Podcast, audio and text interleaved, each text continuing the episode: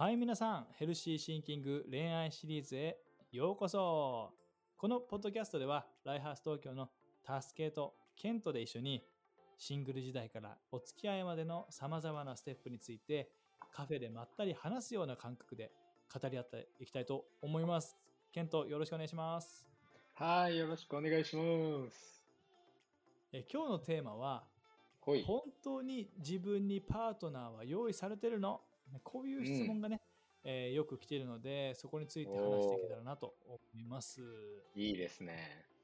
はい。でもこれはね、シングルの、えー期間が長い人だったりとか、うん。ねそういう、えー進んで、信じて進んでるけども、少し、うんえー落ち込んでうん疑問に思っちゃう、いろんなパターンがあると思うけど、うんどう？ケントはうんどうだった？このじ自分の旅路を振り返って。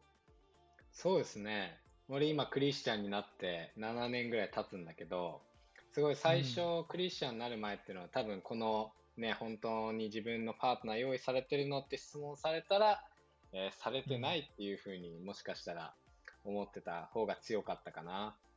うんそだからなんか結婚とかもね、なんだろう、子供のためにするようなイメージとかもあったし、はいはいはい。そう。で、なんか、だ結婚したいって、なんか願望とかもすごいなくて、なんか40歳ぐらいになったらね、もっと結婚すんのかな、みたいな感じで思ってたぐらいで、だからそういった意味でなんかクリスチャンになってから、すごいイエスのことを知って、なんか自分変えられて、で、そこでね、いつも一緒、あの、教会からの帰り道、ね、中岡夫婦と帰り道が、あの、一緒だったんですけれど、隣駅に住んでて、で、うん。それでいつも帰ってる時に、あの、助けとね、香りの夫婦を見て、そこで初めて、あ、結婚ってなんか楽しそうだなって思ったのがすごい最初で、で、そこでなんかね、二人の間には神様がいて、あ、こんな素晴らしい結婚あるんだなって思って、そこからすごい、あ、なんか自分にももしかしたらね、パートナー用意されてんのかもなって思ったのがすごい、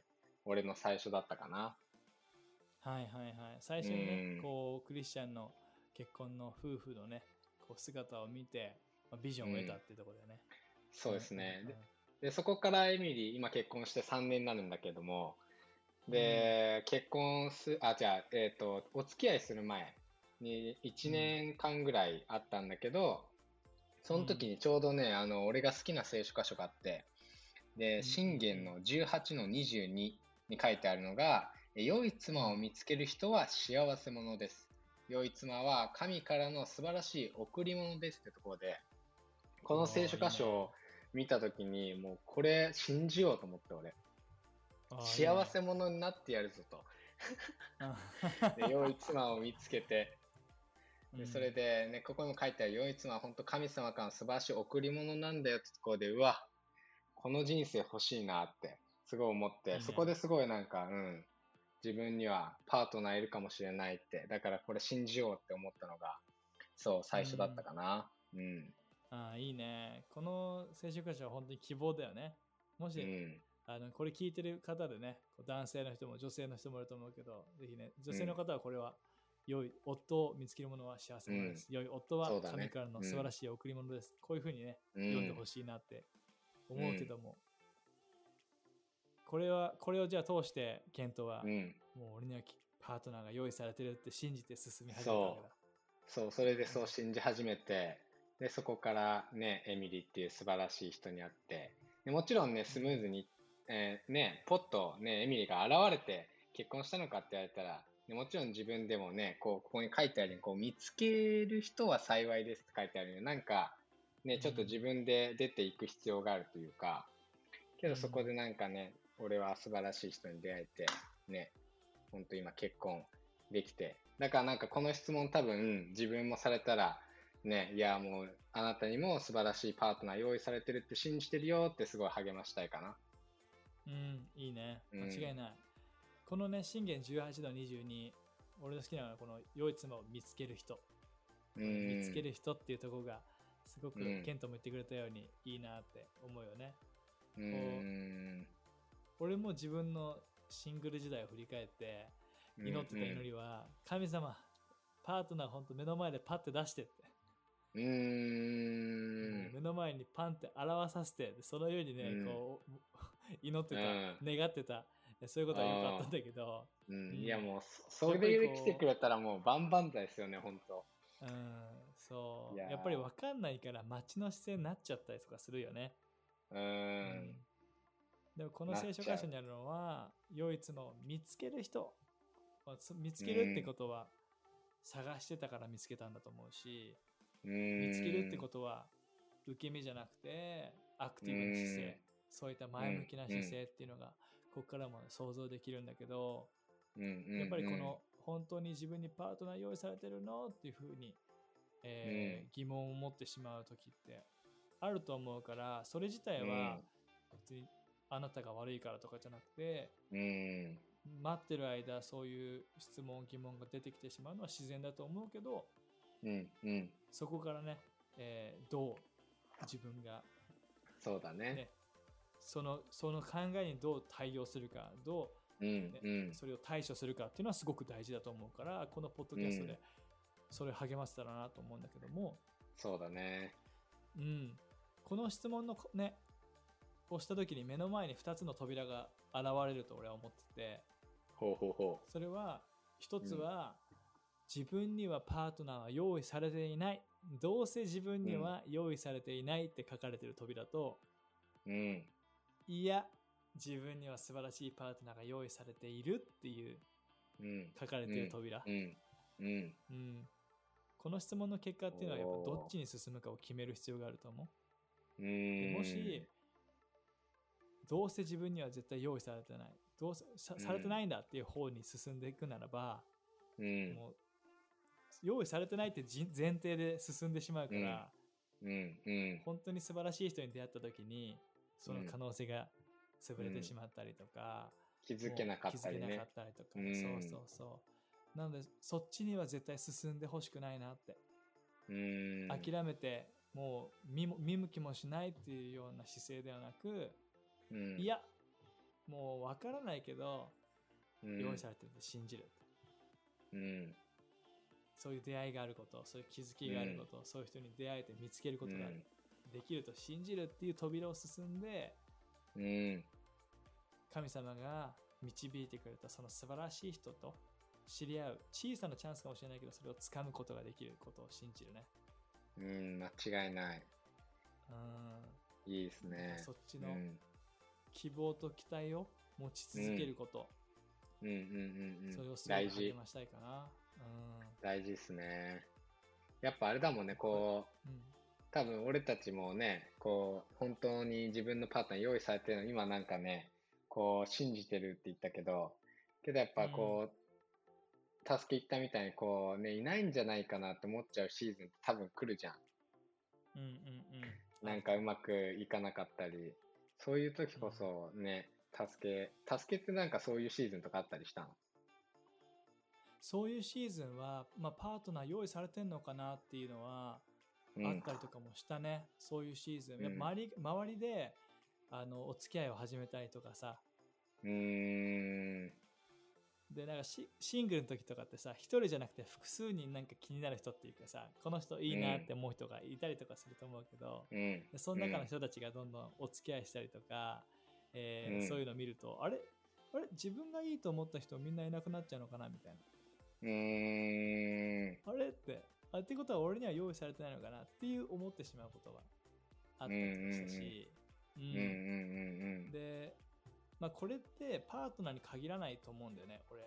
ちょっとうん話はずれるけど、俺自身その香りと、うちには息子がいるけど、妊活する期間にも自分たちにはこの祝福が用意されてんのかなって。うん。子供本当に与えられるのかなって。用意されないのかなってうんうんいう、そういう分野のうんあ、の葛藤っていうのも俺は通ってきたからうーん。でも目の前にある用意されてないと扉といや用意されてるって信じるっていう扉があってうん。いや用意されてるっていう扉を進み続けた結果うん。ねもう妊活始めて1年半後に息子が与えられたっていう。のがあるから、やばいっすね。そう本当に神様は忠実な神様で信仰を愛していて、えーまだ答えが見えない時に正しいことをし続けるっていうその心の姿勢を神様は祝福してくれるって俺は信じてるし体験してきたからも。しこの本当に自分にパートナー用意されてるのもう諦めちゃおうかなっていう人がいればうん。言いたいね諦めるのは簡単だよってうん。いつでもそっちのいつでも諦めることはできるけどうん。でも期待と希望を持ち続けることには価値があるよっていうう。うん間神違いない。様は素晴らしいものを用意してるよっていうことは伝えたいね。なあ、いいっすね、いいっすね。